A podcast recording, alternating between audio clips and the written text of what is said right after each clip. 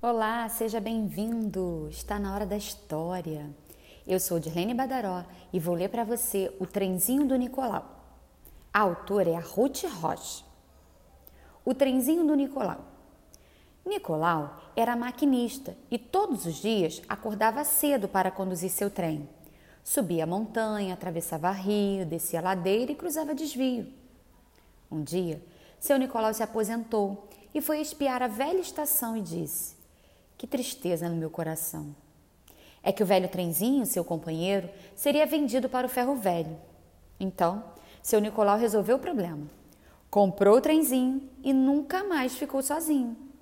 Agora, a criançada vive brincando no seu quintal. Só se ouve dizer: Posso brincar no seu trenzinho, seu Nicolau? Assim, todo dia é pura brincadeira. Nicolau acende a caldeira e apita: Piuí! E na caldeira toda amassada, faz pipocas para a criançada. E aí, gostou? História bonitinha, né? Uma história até de amor. O Nicolau era um homem que trabalhou durante muitos anos como maquinista. Maquinista é a pessoa que dirige o trem ou o metrô. E ele se aposentou. Ele já cumpriu o tempo dele de serviço e conseguiu uma aposentadoria, ou seja, agora ele não precisa mais trabalhar, ele pode ficar em casa e receber o salário de aposentado. Só que ele ficou triste porque o trem que ele trabalhou durante tantos anos ia ser vendido para o ferro velho. Ou seja, ia acabar, deixar de existir. E aí ele teve uma solução. Qual foi a solução? Ele comprou aquele trem e levou para a casa dele e virou brinquedo para as crianças da região. Você já andou de trem? O trem é um meio de transporte público, porque qualquer pessoa pode andar. Você tem que pagar a passagem. O trem e o metrô, eles são bem parecidos, tá? Você tem que pagar a passagem, entra na estação, o trem não para em qualquer lugar. O trem, ele não tem pneu igual o carro. O trem, ele anda sobre trilhos. São duas barras de ferro paralelas, né, uma do lado da outra, na mesma distância, durante um percurso, um caminho. E aí o trem tem um esquema que encaixa naquele trilho ali para ele poder sair do lugar. O trem e o metrô ele facilitam a vida porque eles não pegam engarrafamento, como os carros ou ônibus, né, que fica parado no trânsito. Não, ele vai direto e ele só pode parar nas estações. Então é um meio de transporte mais rápido, mais barato, né? É uma média de cinco reais aí aqui no Rio mas não é todo bairro ou toda cidade que tem estação de trem e de metrô.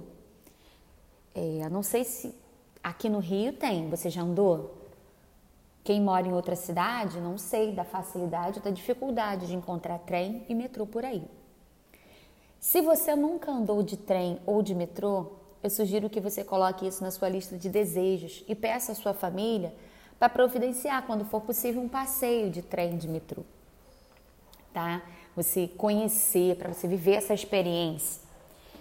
O trenzinho do Nicolau era um trem de Maria Fumaça, né? Ele funcionava, né, botando fogo no, na madeira, queimando, saía a fumaça e fazia o trem andar. É assim que gerava a energia.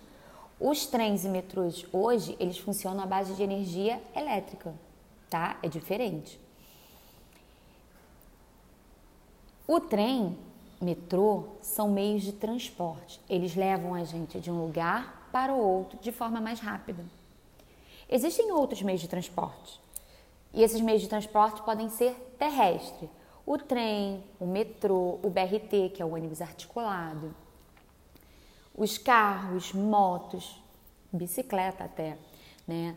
São meios de transporte terrestre, porque eles se locomovem pela terra. Existem os meios de transporte Aéreo, aqueles que vão pelo ar. Avião, helicóptero. As passagens são bem mais caras. E existem ainda os meios de transporte aquáticos, aqueles que se locomovem pela água. Navio, barco, a barca Rio e Niterói, por exemplo. Você já andou? Então, é, de qualquer forma, os meios de transporte eles existem para facilitar a nossa vida levar a gente de um lugar a outro de forma mais rápida. Imagina se a gente tivesse que fazer tudo isso a pé. Sair do Rio para ir para São Paulo a pé. Não dá, né? Mas do Rio para São Paulo você consegue ir andando, se tiver disposição e parando ao longo do caminho. Você consegue de carro, de moto, de avião, de helicóptero, que também é bem mais caro, né? Enfim, é, cada um vai dando o seu jeitinho. Hoje em dia a gente tem o Uber. O Uber também é carro. Mas para quem não tem carro particular, o seu carro, o Uber também te leva de um lugar a outro. O Uber, o táxi funciona da mesma maneira. Você paga ao motorista pelo serviço que ele te presta, que é te levar de um lugar a outro, tá bom? É, diz aí, pensa aí, quais são os meios de transporte que você já conhece, que você já andou e aqueles que você ainda não conhece, nunca utilizou? Vamos pensar sobre isso? Tchau, tchau!